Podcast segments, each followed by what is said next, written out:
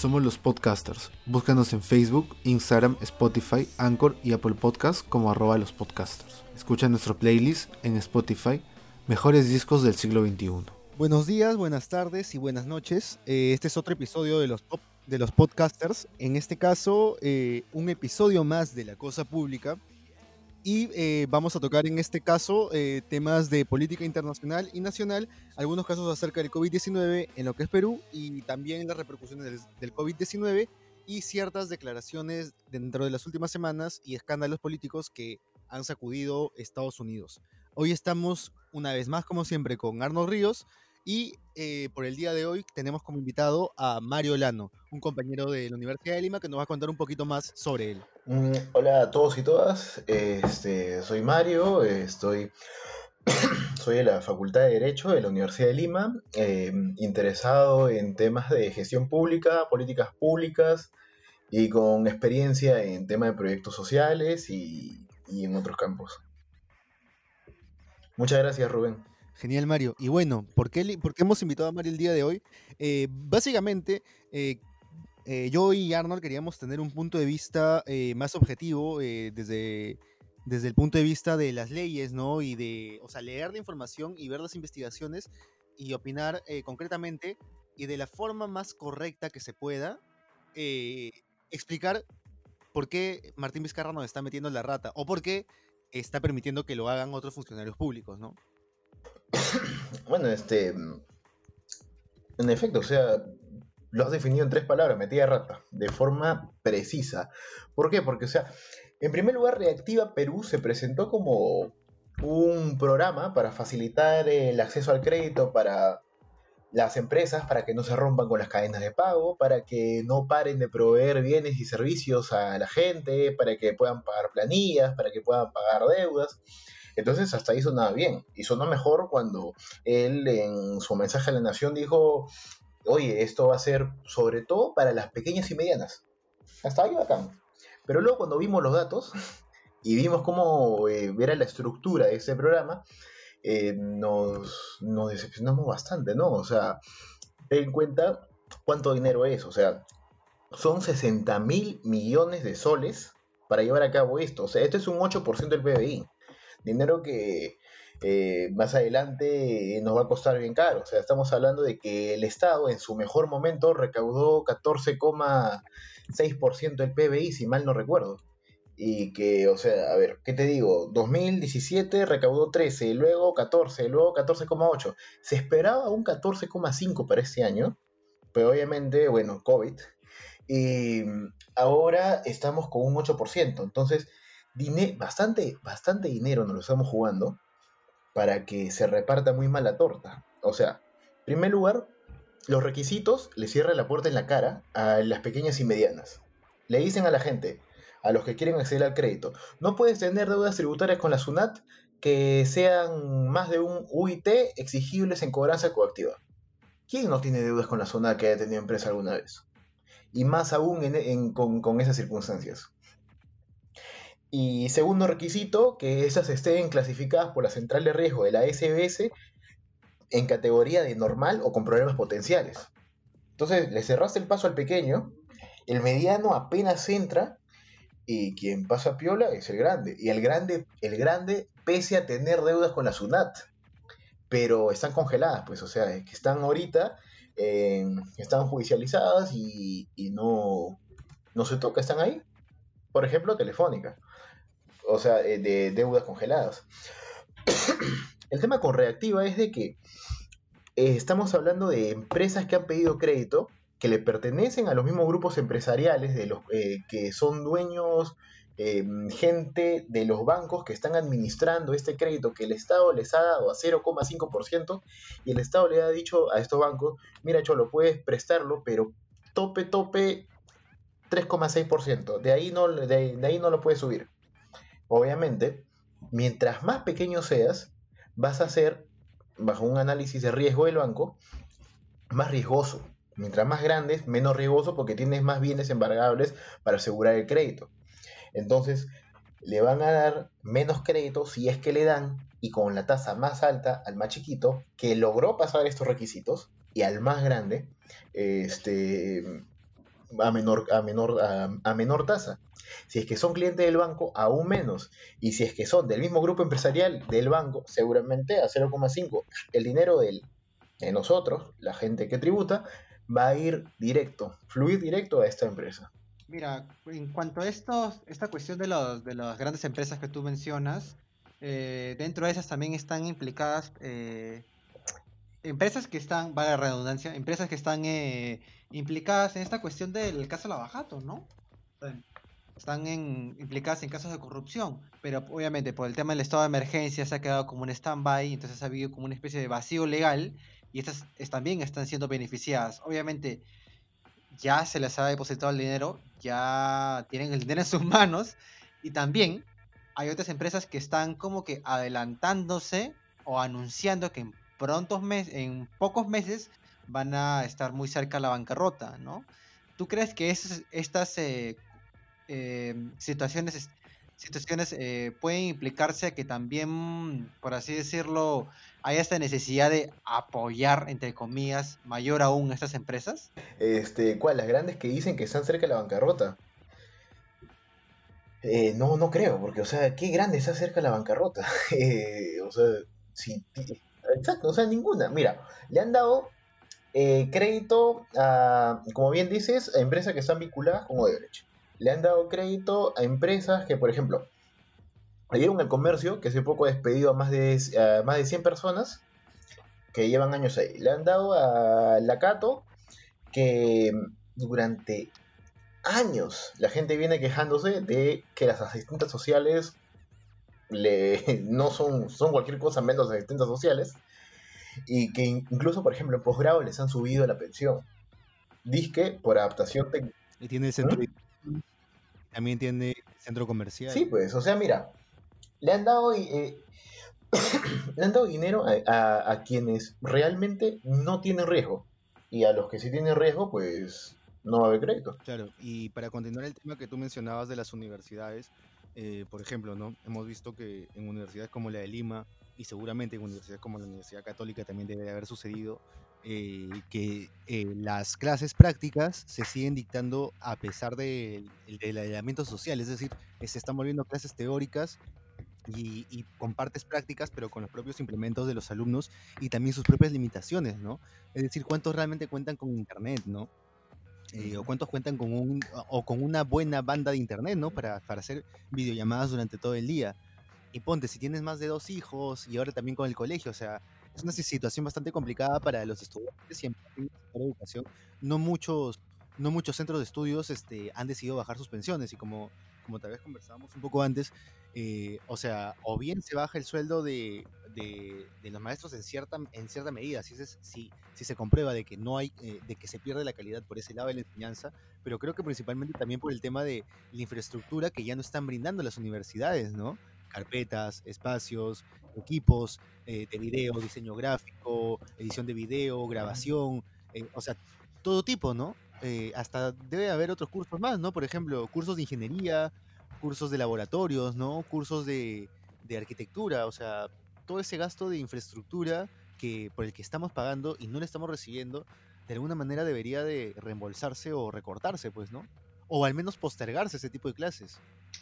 Ah, mira, también, algo que también me estoy olvidando es ese tema de que dentro de estas grandes, em, eh, grandes empresas está incluida Cineplex y Cinemark.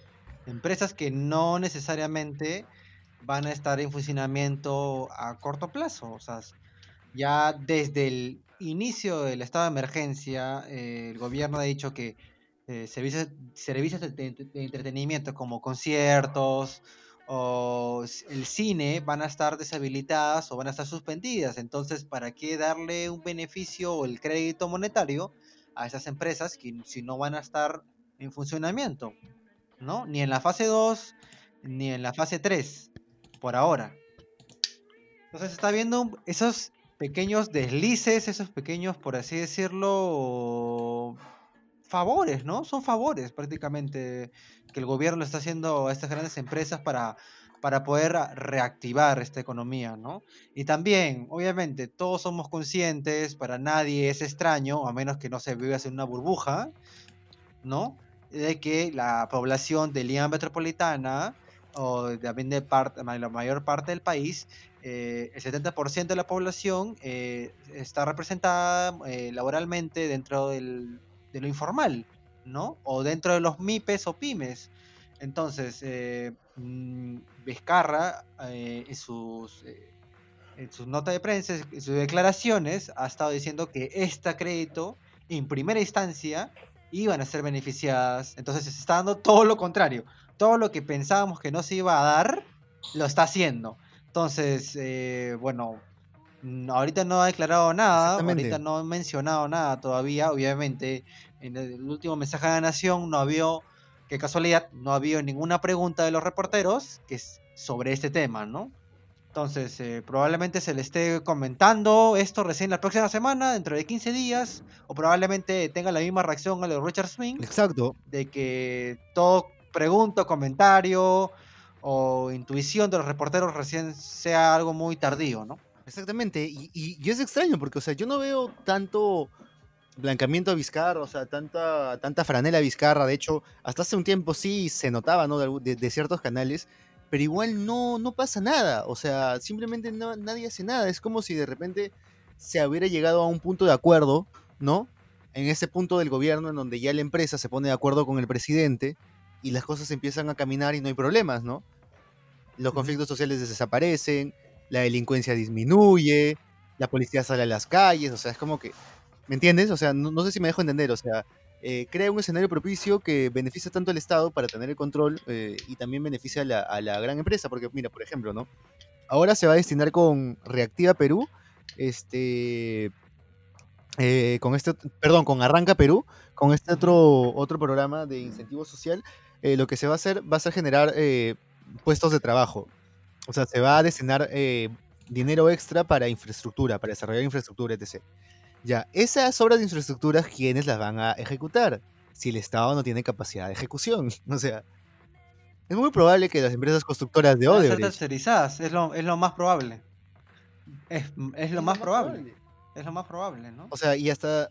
O sea, con esto último de, de, de, de Reactiva Perú, hasta el mismo eh, Domingo Pérez eh, del equipo especial de Baja todavía salió a decir de cómo se le está dando dinero a estas, o sea, a estas empresas que hasta están siendo investigadas o sea, hasta alguien que se podría decir que era hasta los, los más este, recalcitrantes, ¿no? Decían de que era aliado de Vizcar. Eh, por ejemplo, ¿no? Este, decían primero de que, bueno, de, que porque de repente Domingo Pérez era moqueguano, o porque era de. O sea, porque tenía alguna afinidad con Vizcarra, porque era izquierda, etc., ¿no? Y que por eso iba más que nada por su lado político o lo beneficiaba con sus acciones, ¿no? Políticamente. Pero en verdad no, o sea, si hasta él lo critica, es decir, eh, hay que ver de que las decisiones últimas que se están tomando son muy extrañas, ¿no? Y hay muchas irregularidades en cuanto a los ministerios, o sea, se ha continuado con las irregularidades que sucedía en el gobierno de PPK. Pues sí, en efecto, o sea, muy, muy, muy extrañas en el sentido de que, por ejemplo, mira, le han dado, eh, perdón por volver al tema de reactiva, pero solamente un datito chiquito, este, más que todos los demás bancos juntos al BCP se ha llevado más del casi el 55% de la torta, casi el 60%. Más, más, bueno, creo que está por 60. Este, yo el otro día estaba conversando con una persona que me decía, oye, ¿por qué no le han dado eh, al Banco de la Nación para que el Banco de la Nación lo reparta? Bueno, o sea, no quiero coincidir con la prestigiosa mesa de los amigos de Rey con Barba y Caballero, pero Banco de la Nación funciona pésimo. O sea, que había una necesidad de repartirlo con, con, con terceros, bacán. Pero, o sea, yo estoy seguro que, no quiero que especular, pero de que ahí hay algo no, no, tan limpio en la repartición. O sea, me parece raro que le hayan dado casi el 60% a, al BCP. Y sobre el tema de arranca que estaba comentando Rubén, sobre quién, quién va a terminar gestionando estas obras, mira, estuve viendo arranca y decía que se va a centrar en cuatro ámbitos. Transportes y comunicaciones, vivienda, agricultura y programa trabaja. Transportes y comunicaciones y vivienda, por coger los dos primeros nomás, este, son obras, son concretos. Dime una constructora que esté en capacidad de poder ejecutar una mega obra que no sea ni, ni, bueno, ni lo que queda de Odebrecht, ni, ni Graña Montero y cercanos al club de la construcción. Exacto. Van a terminar por, entre comillas, necesidad pública trabajando con esa gente desgraciadamente. Este tema de reactividad Perú es bastante particular, ¿no? Porque se busca emplear un millón de peruanos que de repente eh, no pensaban, o sea, está bien, ¿no? El trabajo dignifica, etc., pero de repente, o sea, imaginemos el shock, ¿no? Tenían otro plan para sus vidas, de repente estaban eh, metidos en el sector servicios, ¿no? Como muchos, muchos peruanos que trabajan en, informalidad, ¿no? Eh, que de hecho es un sector mucho más dinámico, ¿no? no tan esforzado físicamente, ¿no? no de tanto esfuerzo físico. Y ahora pasar a estos sectores, a estos rubros, es decir, también, o sea, el impacto moral de la gente va, va a ser un impacto importante, ¿no? Ah, bueno, sí, y, es decir, ¿no? En cuanto a cómo se, con, con todo este escenario, cómo se, que se perfilan las figuras políticas hacia, hacia las siguientes elecciones, eh, lo hemos visto ahora recientemente, ¿no? Eh, quienes tienen más intención de voto son George Forsyth y Daniel Urresti. Y en verdad eh, sabíamos que también por ahí estaba cerca a Antauro Mala hasta hace poco. Entonces son opciones de que son los clásicos outsiders, ¿no? Outsiders en diferentes tonos de, en diferentes grises, ¿no? Eh, y en este caso, George Forsyth hace poco salió en el programa de Mónica Delta, en el Canal 2, eh, a hablar sobre por qué no se realizaban algunas cosas en la victoria, o por qué habían habido algunos errores en la gestión de la victoria. Y y, luego también este, por qué es de que las, las ciertas normas de sanidad no eran, eh, por el COVID, por el COVID-19, no eran aplicables eh, a la infraestructura y a la distribución que tienen eh, ciertas zonas comerciales de, este distrito. Y en este caso, ¿por qué, porque él comentaba? Por la burocracia, por el tema de que hay funcionarios de que simplemente quieren seguir eh, pegados al Estado y, vivir del Estado, y bueno, y que se benefician de que simplemente caigan ministros y vuelvan a entrar otros ministros y sigan rotando y que todo se reinicie continuamente. Y no podría poner mis manos al fuego por esa declaración, pero realmente sabemos de que hay mucha gente a la que le conviene todo este tema de que todo el tiempo las políticas en los, ministerios, en los ministerios se están reiniciando y que cuando se quieren cambiar cosas hay gente que te pone realmente trabas y, y mayormente son burócratas, gente que tiene años en el aparato estatal y que simplemente no quiere que las cosas, que la forma de hacer las cosas se cambie. Entonces, por un lado tiene razón, y seguramente también le deben de estar poniendo trabas a otros alcaldes de Lima. Pero por otro lado, o sea, también qué tan responsables son estas trabas y qué parte también es ineficiencia de Forsyth, ¿no? Que también por otro lado ha tratado de una manera bastante despreciable a, a gran parte de comerciantes, ¿no? Que como comentábamos este, anteriormente, ¿no? O sea, simplemente están buscando un sustento y poder eh, comer, porque, o sea, yo al menos por acá en Santanita lo vivo, eh, acá en la reja de, de, mi casa, este, se esconden la mayoría de, de ambulantes, o sea, la, la, reja, el enrejado eh, de la calle donde vivo, detrás de esa reja se esconden los ambulantes y luego salen a la avenida, a la avenida principal, a la Nicolás Ayón. Y así están, vienen, se esconden, salen. Y a veces ni siquiera es gente que, que que, hayas visto antes este, comerciando, ¿no? Es gente eh, X que vende ropa, gente X que llega con su carro y vende este, de repente fruta, cosas, o sea, cosas X. Y, también esas, esas situaciones complicadas, ¿no? Es, es, complicada de ver. Eh, ahorita añadiendo, mencionando una nota de gestión que menciona de que cañas aledañas a Gamarra, Parque del Porvenir o Avenida Grau son ahora, durante estos últimos 10 días, donde se registra mayor índice de contagios del COVID-19. Obviamente, todos somos conscientes, yo Forsyth no es el único, tampoco hay que pecar de que estas eh, eh, emprendedores o estos vendedores ambulantes no son conscientes de lo que están haciendo. ¿no? En varias entrevistas, eh, en medios de comunicación, en, la televisión, medios alternativos de, por redes sociales o internet, ¿no? Eh, se entrevistan usualmente a, estos eh, vendedores ambulantes y la gran mayoría es consciente de que por más que tenga una mica de plástico, por más que tenga una tapaboca, por más que utilice guantes, por más que tenga todas las medidas necesarias de un ciudadano de a pie para protegerse del coronavirus, sabe, eh, sabe con total certeza de que eh, en poco distanciamiento, sí o sí, igual va a haber contagios de COVID-19. Entonces, eh, ya se está eh, dejando en, segundo lugar, en tercer lugar, lo que es la salud y se está priorizando, obviamente, esta reactivación forzada económica, ¿no? Y ellos lo viven a carne propia porque son personas que también mencionan de que no han sido beneficiadas con el bono monetario, ¿no? Sí, o sea, y en verdad no ha habido un bono adicional o algo para sustentar la mitad de la pandemia, ¿no? O sea, eh, o un mes de la pandemia, si no me equivoco. Entonces también este, ha sido un, ya bueno, vamos a abrir todos estos temas de a pocos, ¿no? Y ahora como también veía en Colombia, ¿no? Un, un montón de gente falleció por el hecho de no poder acceder a servicios, por no poder salir a la calle, por no poder comprar, por no poder comerciar, por no sustentarse la vida. Un montón de gente también fue presa o, fue con multa. Y ahora te invitan a que vayas a los centros comerciales. O sea, es, eh, es eh, no sé, es indignante, ¿no? ¿Cuánta gente ha muerto por prohibiciones, porque los militares salen a las calles a decir no salgas de tu casa, no salgas de tu casa, etc, etc, para que luego, pocos meses después, abran los mercados de forma tranquila y que todo, todo vuelva a la normalidad y la gente que gana plata siga ganando plata y la gente que sigue miserable se siga haciendo más miserable, ¿no? Entonces es como que la gente que tiene menos plata siga teniendo menos plata. Es como que, ¿por qué, este, o sea, qué, qué qué chiste de mal gusto realmente, ¿no? el chiste mayor de, mal, mal gusto ha sido de que todavía Vizcarra lo haya mencionado en su mensaje de la nación de que esta reactivación económica ido a priorizar las medianas y, y medianas y pequeñas empresas, ¿no?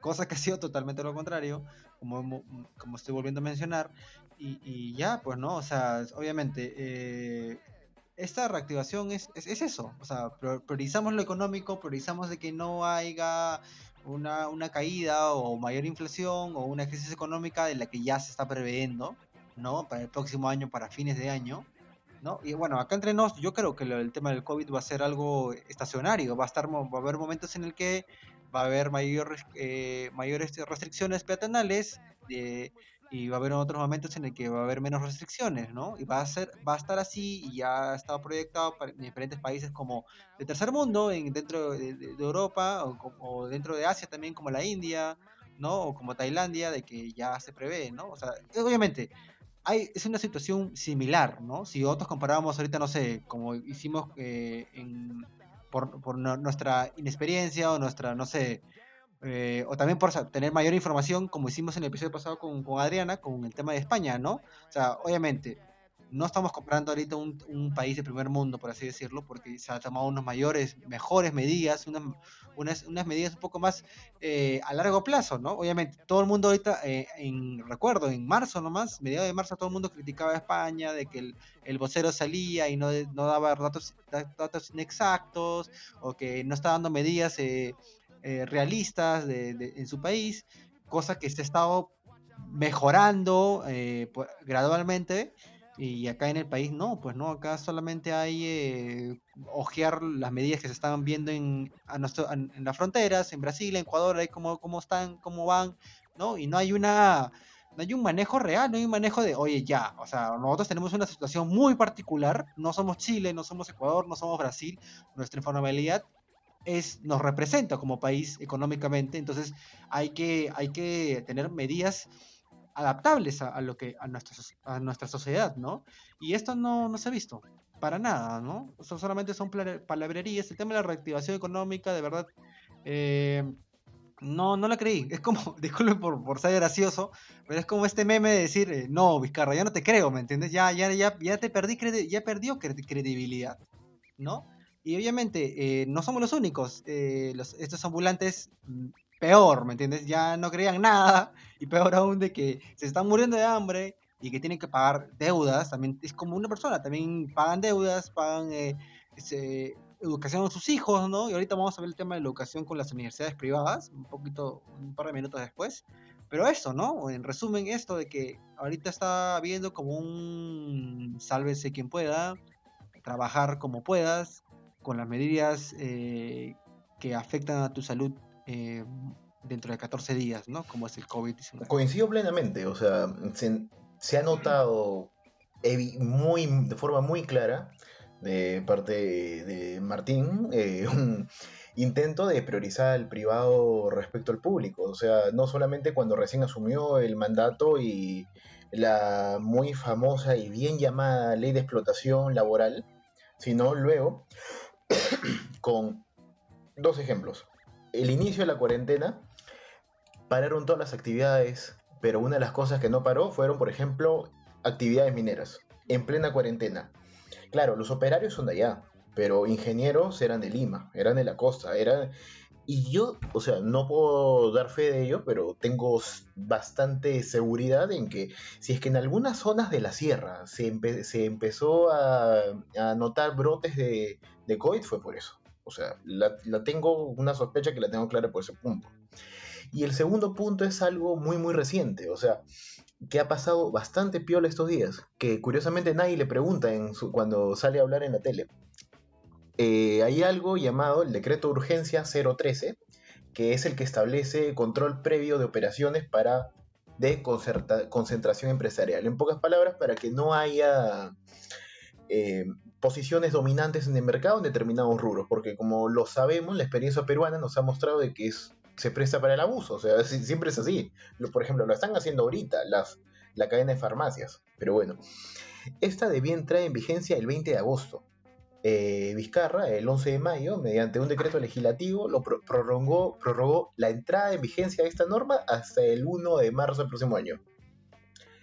Vamos a tener un año más en que probablemente empresas vayan a fusionarse, vayan a hacerse más grandes, tener posiciones dominantes y bueno, este, terminar de cobrar lo más alto que se pueda a un país que va a estar tremendamente golpeado con una crisis terrible que se va a venir estos años. Quería meterle primero, eh, para cerrar el tema de, lo de Vizcarra, bueno, de que eh, es difícil criticar la posición de un presidente, ¿no? Y, el peso de, cada acción que, toma, que toma el mandatario de un país, eh, porque es, uno, nunca lo entendería realmente. Pero por otro lado, ¿no? hemos visto que, como mencionaba Mario, desde un inicio ha tenido una posición bastante similar o alineada en cuanto a las leyes, en cuanto a decretos, de seguir, seguir haciendo un, modelo eh, que había dejado eh, eh, pero Pablo Kuczynski, ¿no? Y en este caso, este, o sea, comprobaríamos un poco de que buscó dar ciertas medidas populistas o populistas pero poco efectivas en el largo plazo o en la o materialmente para poder tener contenta, contenta a la población y poder hacer ciertos cambios para para que ciertamente siga en, piloto automático el modelo económico, ¿no? Porque al final la reforma política no se ha concretado. Básicamente, eh, ahora se han anulado las elecciones de, las primarias de los partidos en el Congreso. Eh, se quieren cambiar ciertas cosas de la reforma política. La reforma judicial eh, todavía está en pañales. Es decir, estamos en un, en un escenario más. con unas instituciones democráticas mucho más frágiles que antes de, que llegara Vizcarra, en cierta forma. Y es complicado y es, y es curioso cómo, cómo se ha desencadenado todo, porque es decir, uno puede decir, ya, ok, teníamos el liderazgo de Vizcarra y teníamos la confianza en el presidente y que tomara las instituciones y las reformara. Pero si las deja medias y no las reforma, ¿qué va a ser el siguiente presidente? ¿Y qué va a ser, y qué va a ser de nosotros, o sea, en base a quién sea el siguiente, ¿no? Y eso también es preocupante, ¿no? Y por otro lado, para finalizar sobre Hugo Blanco, o sea, eh, realmente es como si, no sé, o sea, yo creo que hay gente que ha nacido para, para ser este zapatilla o, trapeador de otros, o simplemente nunca conoció lo que es la, opresión o el maltrato, la violencia. Y la verdad es de que, o sea, si bien no se pueden criticar, o sea, si bien hay mucho relativismo histórico o relativismo contextual o, o, de otro tipo, ¿no? De comparar cierto, o sea, no podemos ver con lo mismo, con los lentes de ahora, ciertas eh, cosas del pasado. Eh, decir que Hugo Blanco fue un terrorista me parece excesivo. O sea, creo que hasta el momento en que sucedió lo de Hugo Blanco y el tema de la concepción y el tema de otros levantamientos en armas dentro de Latinoamérica, era un momento en que de verdad las comunidades campesinas y sobre todo las comunidades indígenas estaban en una condición de prácticamente esclavitud y no tenían tierra. No tenían nada para ellos. O sea, era, o sea, es como si eh, criticáramos de repente a, qué sé yo, a Abraham Lincoln por la guerra contra el, por el, contra el sur. Bueno, y ahora entiendo por qué diablos criticarías una película de Hugo Blanco, ¿me entiendes? O sea, ¿cuál es esa opinión o cuál es esa posición recalcitrante o con cuáles posiciones recalcitrantes coinciden? Porque realmente, eh, si, estas personas no hubieran estado en lo correcto, en lo, que, postulaban, a pesar de que algunas personas cuestionen o consideren incorrectos los actos, no se hubieran dado las reformas agrarias que se dieron en los, años siguientes. Y ahora esas medidas no serían un tema de justicia social que se han repetido en todas partes del mundo.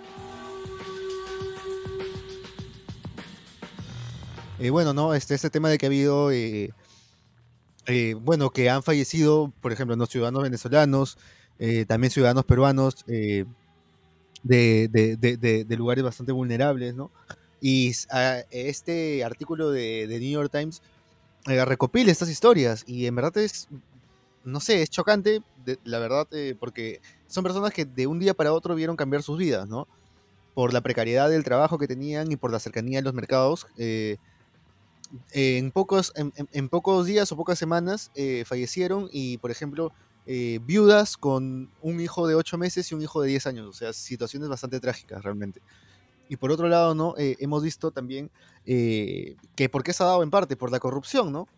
Y, y, en este caso teníamos el tema de, como mencionaban, ¿no? Richard Swing, ahora el tema de la SUNEDU, de Martín Benavides, que en este caso, al parecer, eh, se habría hecho una ley con nombre y apellido, en este caso para Interbank, eh, para la UTP, eh, para el grupo Intercorp, mejor dicho, que tiene a, la UTP, mediante, ¿qué es el, perdón, el tema es el siguiente, salió una ley que prohibía la, el, el abrir nuevas universidades, ya sean privadas o públicas y tampoco daba plazo para que éstas presenten un plan de reorganización, reestructuración, etc.